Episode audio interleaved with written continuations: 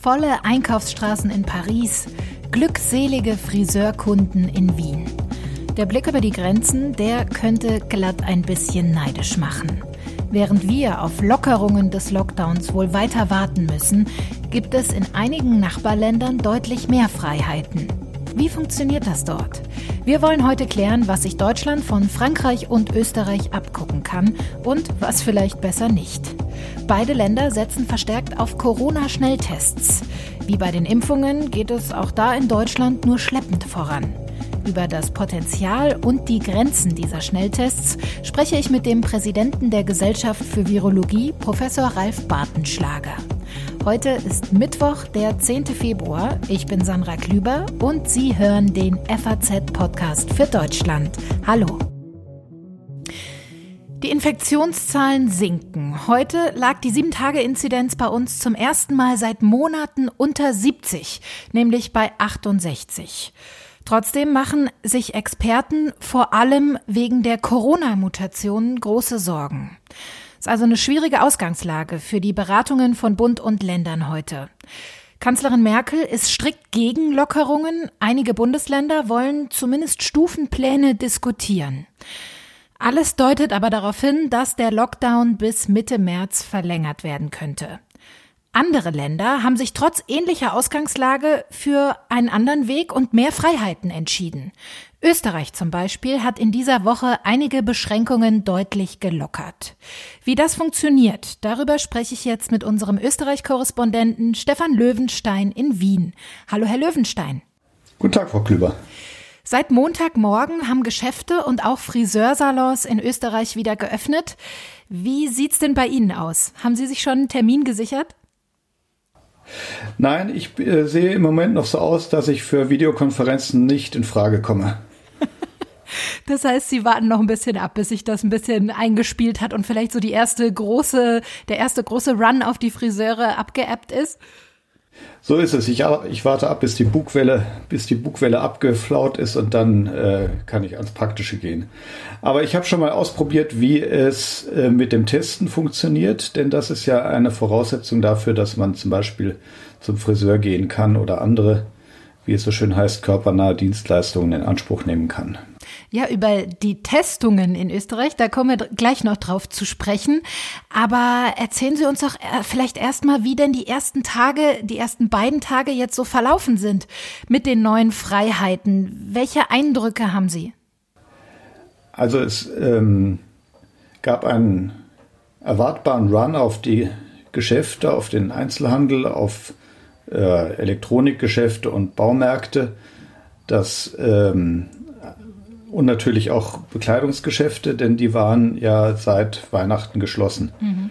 Und da gab es Leute, die Gutscheine einlösen wollten, da gab es Leute, die einfach mal wieder einkaufen wollten, da gab es Leute, die Dinge umtauschen wollten oder aber die von den Rabatten Gebrauch machen wollten, die überall angeboten werden, um die Lage leer zu kriegen. Ist das nicht irgendwie auch ein bisschen seltsam, da jetzt wieder volle Einkaufsstraßen zu sehen? Wie fühlt sich das denn an? Es gibt ja recht strenge Maßgaben, unter denen die Geschäfte geöffnet werden können. Ähm, man muss eine FFP2-Maske tragen, sowie auch in den Bahnen und Bussen. Man muss äh, zwei Meter Abstand möglichst halten und die Geschäfte haben auch äh, die Vorgaben, äh, ihre Kundenzahl so zu begrenzen, dass der Abstand eingehalten werden kann. Nach den ersten Eindrücken klappt das eigentlich im Großen und Ganzen. Das heißt, es ist jetzt auch gar nicht so unbeschwert, diese neuen Freiheiten, wie man sich das hier vielleicht sehnsüchtig so ein bisschen ausmalt. Natürlich nicht. Ich meine, die Gastronomie hat ja auch noch mhm. geschlossen. Äh, zum äh, Einkaufen gehört in Wien normalerweise dazu, dass man dann im Kaffeehaus seine Schätze bewundert. Das geht alles nicht. Die Sieben-Tage-Inzidenz ist in Österreich auch deutlich höher als in Deutschland, noch dreistellig. War denn die Entscheidung jetzt trotzdem zumindest ein Stück weit zu lockern umstritten? Natürlich, jede Entscheidung ist umstritten. Lockern ist umstritten, nicht lockern wäre auch umstritten oder vielleicht sogar noch mehr. denn ähm, äh, absolute Gewissheit kann man nicht haben. Und die Regierungsspitzen haben schon bei der Ankündigung, dass von diesem Montag an die Geschäfte wieder öffnen können, haben sie gleich mit verbunden, dass es sehr gut sein könne, dass man äh, nach einiger Zeit wieder einen weiteren Lockdown verhängen müsse, wenn die Ansteckungszahlen das notwendig machen. Hm. Sie hatten es gerade schon angerissen. Österreich setzt deutlich mehr auf Schnelltests als zum Beispiel Deutschland. Wie funktioniert das denn genau? Zum Beispiel, wenn ich jetzt zum Friseur gehen möchte, brauche ich ein aktuelles Testergebnis. So ist es. Es gibt einerseits ähm, stark erhöhte Testkapazitäten in Wien, aber auch in den Bundesländern. Wobei natürlich es in der Stadt leichter ist als in der, in der Fläche. Wo kann man sich denn überall testen lassen? Beispielsweise gibt es in Wien insgesamt sechs Zentren, zu denen man gehen kann, um sich kostenlos testen zu lassen. Das ist in der Messe oder in der Stadthalle, am elegantesten im Wiener Westen in Schloss Schönbrunn in der Orangerie. An den Schulen gibt es auch eine intensive Testoffensive. Da wird, ähm, das ist überhaupt eine der wichtigsten Neuerungen dieser Woche, dass die Schulen auch wieder Präsenzunterricht haben. Es gibt zwei Schichten, eine Montag-Dienstag-Schicht, eine Mittwoch-Donnerstag-Schicht. Freitags wird dann ferngelernt. Mhm. Und äh, jede Schicht wird zu Beginn ihrer, ähm, ihrer Präsenz getestet.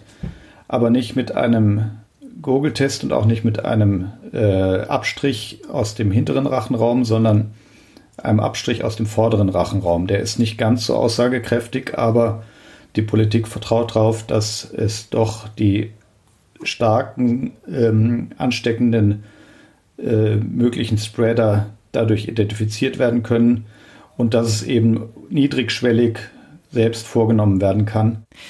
Würden Sie denn sagen, dass Deutschland da von Österreich auch ein bisschen was lernen kann, sich ein bisschen was abgucken kann?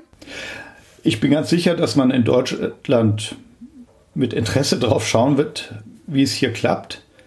Wir hatten ja schon ziemlich bissige Bemerkungen vom bayerischen Ministerpräsidenten darüber, der es für keine gute Idee hält, jetzt schon den Handel zu öffnen.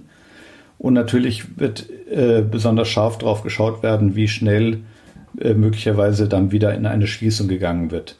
Da gibt es unterschiedliche Ansätze, das muss man einfach so sehen. Äh, Sebastian Kurz, der österreichische Bundeskanzler, hat schon im vergangenen Jahr davon gesprochen, dass die kommenden Monate sein werden wie eine Ziehharmonika. Mal zieht man etwas auseinander, mal drückt man zusammen. Das ist also bewusst so gemacht, dass man immer wieder zwischendurch lockert, weil man sagt, das ist immer noch besser als ähm, die ganze Zeit geschlossen zu haben und dadurch aber die, Mit, die Mitarbeit und das äh, Zusammenwirken der Bürger zu verlieren, die dann einfach dessen überdrüssig sind.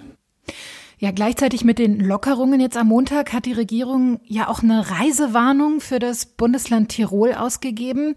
Das äh, ist dann wahrscheinlich auch schon Teil dieser Ziehharmonika. Ähm, das passt ja eigentlich nicht so gut zusammen. Lockerungen und gleichzeitig eine Reisewarnung für ein ganzes Bundesland.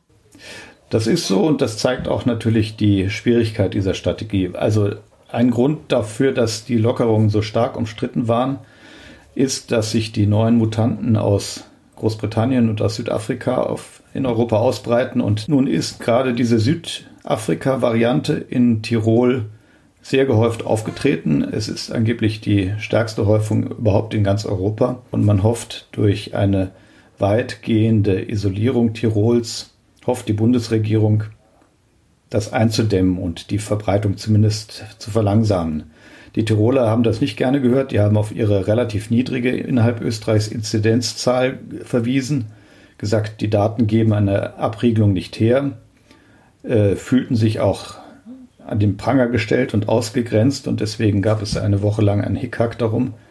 Aber zu Beginn dieser Woche, wie Sie richtig sagen, wurde dann, wurde dann mitgeteilt, dass es diese sogenannte Reisewarnung gibt, die von kommendem Freitag an auch mit äh, Kontrollen bewährt wird, die kont kontrolliert wird, dass Personen, die aus Tirol ausreisen, einen negativen Corona-Test vorweisen können. Hm. Sie hatten es gerade schon angedeutet, Bayerns Ministerpräsident Markus Söder war alles andere als begeistert von den Lockerungen, von den Öffnungen der Geschäfte in Österreich. Und Bayern hat auch jetzt schon die Grenzkontrollen verschärft und zieht es auch in Erwägung, die Grenze komplett zu schließen. Wie wird das denn aufgenommen in Österreich? Einerseits kann man da wenig gegen sagen. Ich meine, wenn die Österreicher schon ihre Binnen, ihre Binnenlandesgrenzen kontrollieren, ja, äh, zu Tirol, dann kann man es den Bayern kaum verwehren, wenn sie das auch tun. Tirol grenzt ja an Bayern mit, äh, mit einer großen Grenze. Und ansonsten versucht man das aber natürlich hauptsächlich abzuwiegeln. Also ich habe gestern Sebastian Kurz gefragt bei einer Pressekonferenz, wie er die äh, Sticheleien aus Deutschland beurteilt mhm. und er sagte, er hätte schon dafür Verständnis, dass es ähm, Kritik gibt, wenn die Leute, die Politiker in Deutschland unter Druck seien, wenn sie sehen, dass im Nachbarland gelockert wird, weil natürlich auch die deutschen Bürger allmählich der Corona-Maßnahmen müde werden.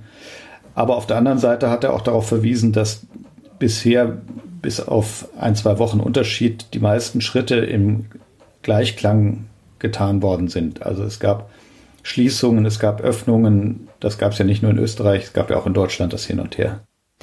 Ja, das große Hin und Her, das dürfte auch in Österreich auf jeden Fall weitergehen. Mit diesen ersten zaghaften Lockerungen versucht man umzugehen, indem man verstärkt auf Schnelltests setzt. Vielen Dank, Herr Löwenstein, für diese Eindrücke aus Österreich. Ich danke auch. Nicht nur Österreich setzt auf eine andere Corona-Strategie als Deutschland. Unser Nachbarland Frankreich zum Beispiel kann sich damit zumindest im Moment ein paar mehr Freiheiten im öffentlichen Leben leisten. Mir ist jetzt unser FAZ-Korrespondent Christian Schubert aus Paris zugeschaltet. Herr Schubert, wie würden Sie denn die aktuelle Corona-Lage in Frankreich beschreiben, gerade auch mit Blick auf die Virusmutation? Ja, also es ist auch keine gute Lage. Äh, man laviert sich durch, man tastet sich vor, man macht auch immer mal wieder einen Schritt zurück. Ähm, aber wie soll es anders gehen? Man kann sich ja auch kaum vorstellen, dass hier jemand den großen Masterplan äh, erfindet äh, und dann damit Erfolg hat. Also ja, äh, man hat ein äh, paar Freiheiten mehr sich erhalten. Also die Geschäfte sind wieder auf, mhm. Äh, seit Mitte Dezember schon. Man hatte einen ziemlich frühen, scharfen Lockdown von Ende Oktober bis Mitte Dezember. Also seit Dezember Geschäfte wieder auf. Jetzt äh, läuft der äh, Winterschlussverkauf. Es gibt natürlich Beschränkungen, wie viel Kunden in jedes Geschäft rein dürfen. Das heißt, es gibt dann auch teilweise Schlangen vor den Geschäften. Ähm, ein anderer wichtiger Punkt ist auch, die Schulen sind weiter offen. Die hatte man auch während des zweiten äh, Lockdowns äh, offen gelassen. Also wir haben zum Beispiel in den, in den Lycée, das sind die, die, die Oberschulen, also die letzten drei Klassen vor dem Abitur, haben wir so eine Art von Hybridunterricht. Also ein Teil der Schüler Schüler ist zu Hause, ein Teil der Schüler ist äh, präsent in den Klassenzimmern. Ähm, aber insgesamt sind die Schulen und die, die Kitas auf. Äh, und das hat dazu geführt, dass die wirtschaftliche Tätigkeit, also die Leute können einfach zur Arbeit gehen und die, die wirtschaftliche Tätigkeit ist noch einigermaßen am, am, äh, am Leben erhalten. Ja, also wir hatten beim ersten Confinement, wie das hier heißt, der erste Lockdown im Frühjahr 2020 hatten wir einen Wirtschaftseinbruch von rund 30 Prozent. Beim zweiten Lockdown ähm, äh, nur noch von ungefähr 15 Prozent und jetzt liegen wir bei einer Wirtschaftstätigkeit so ungefähr äh, 5 Prozent unter dem normalen Niveau. Mhm. Also einige äh, deutliche Lockerungen im Vergleich äh, zu Deutschland auf jeden Fall. Aber es gibt ja auch Maßnahmen, die sogar strenger sind als bei uns. Stichwort Ausgangssperre, oder?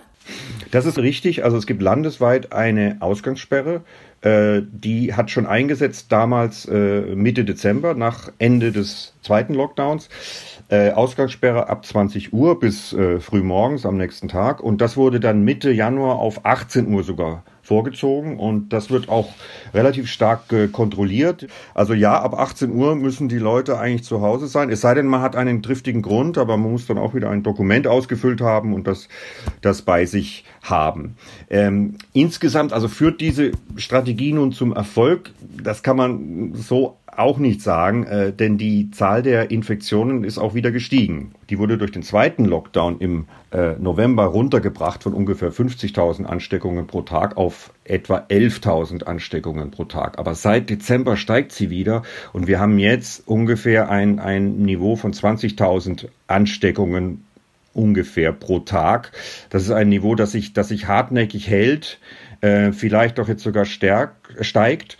Ähm, die Leute haben Angst vor dem äh, vor den Variationen. Mhm. Äh, das das britische Virus, äh, wie man hier sagt, oder die britische äh, Mutation ähm, stellt vielleicht schon im März die Mehrheit aller Ansteckungen. Das ist hier die Befürchtung. Also insofern ähm, das große Erfolgsrezept hat man hier auch nicht gefunden. Ja, bei den Impfungen, da läuft es in Frankreich ja ähnlich schleppend wie bei uns. Aber ein bisschen uns voraus ist Frankreich auf jeden Fall, was die Teststrategie angeht. Wie sieht die denn genau aus? Frankreich setzt ähnlich wie Österreich vermehrt auf Tests, bietet Massentests an? So ist es.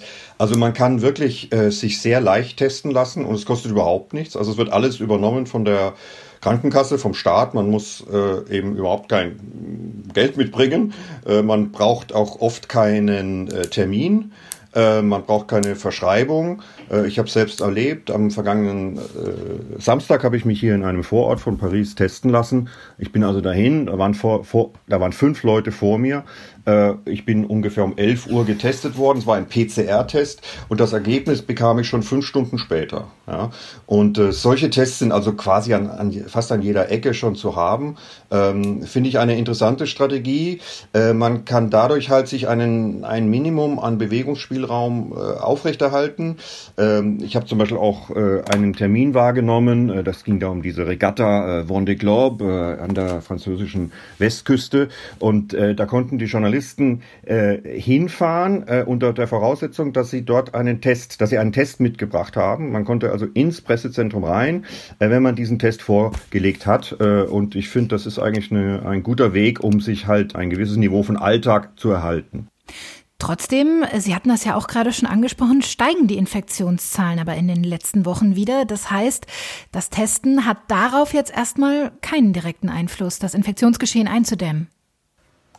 Ja, also das Problem ist, dass man immer noch nicht richtig weiß, wo die Ansteckung denn stattfindet.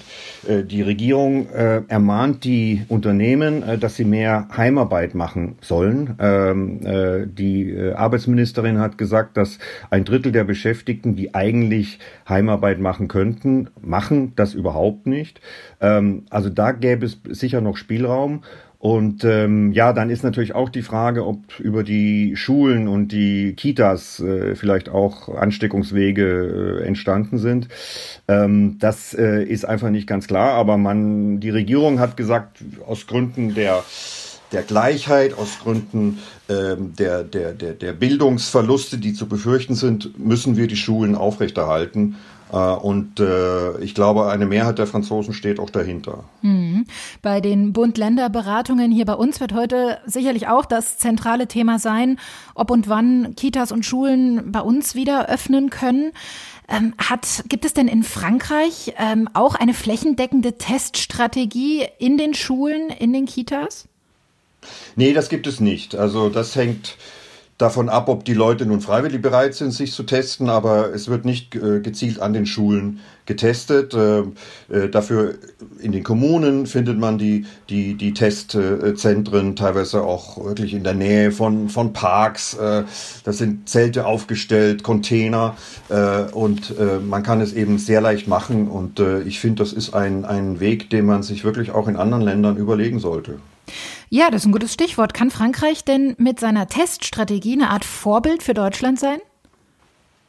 Also ich meine ja, ich meine, es ist gut investiertes Geld, es ist teuer, keine Frage. Also man schätzt hier, dass äh, seit dem Sommer Kosten von mehreren Milliarden, drei Milliarden Euro äh, aufgelaufen sind. Aber äh, ich meine, es ist gut investiertes Geld, weil man ja sehen muss, dass auf der anderen Seite äh, die, die Wirtschaftstätigkeit dann etwas weniger eingeschränkt werden kann mhm. und man auf der Art dann eben äh, auch wieder, wieder diese Kosten ausgleichen kann.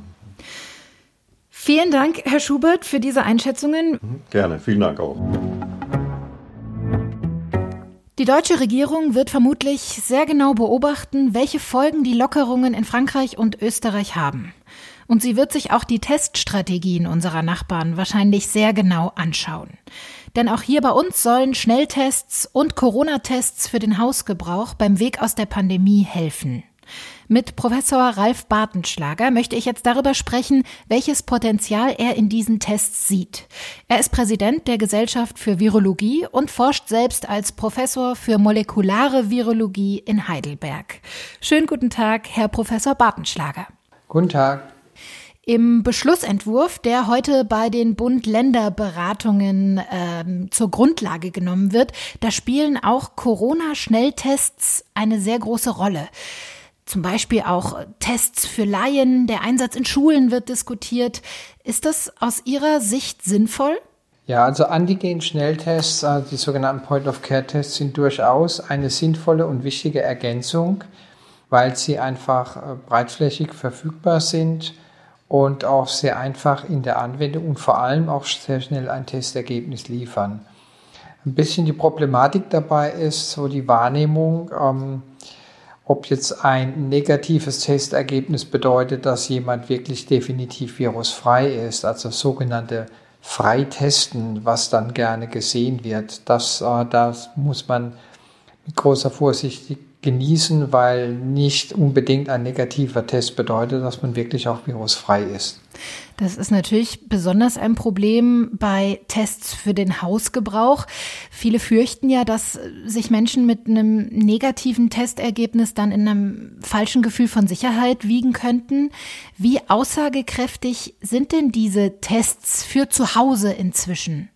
Und die Tests selbst werden, wurden natürlich besser über die Zeit hinweg, was mhm. die Sensitivität und auch die Spezifität betrifft. Vor allem was die Spezifität betrifft, sind sie insgesamt relativ gut. Das heißt, Spezifität, das bedeutet einfach, wie wahrscheinlich ein negativer Testbefund jetzt tatsächlich auch negativ ist.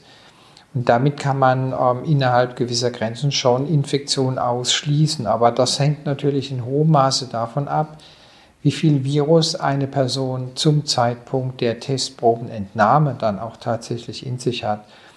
Und die, die bisherigen Daten, die vorliegen, die sagen natürlich, und das ist nicht verwunderlich, je mehr Virus vorhanden ist, umso sicherer wird das dann auch in dem entsprechenden Schnelltest diagnostiziert. Klar ist, das ist zum einen immer nur eine Momentaufnahme. Mhm. Das heißt, wenn jemand zum Beispiel in der Frühphase einer Infektion ist, hat er noch wenig Virus und dann wird der Test vermutlich negativ.